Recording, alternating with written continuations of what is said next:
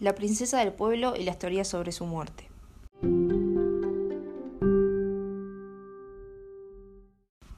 Capítulo 4. La vida de Diana después del divorcio. En otoño de 1995, Diana conoce al doctor Hasnat Khan y comienza una relación secreta de dos años. Se separan a mediados de 1997 y Khan revela los detalles íntimos de su tiempo juntos. El 20 de noviembre de 1995 se transmite una entrevista en la cual desclasificó sus luchas con la depresión, la bulimia y las autolesiones, y admite sus propias infidelidades. En agosto de 1996 renuncia a cualquier reclamo futuro de ser reina y es despojada del título Su Alteza Real. En ese mismo año se define el divorcio.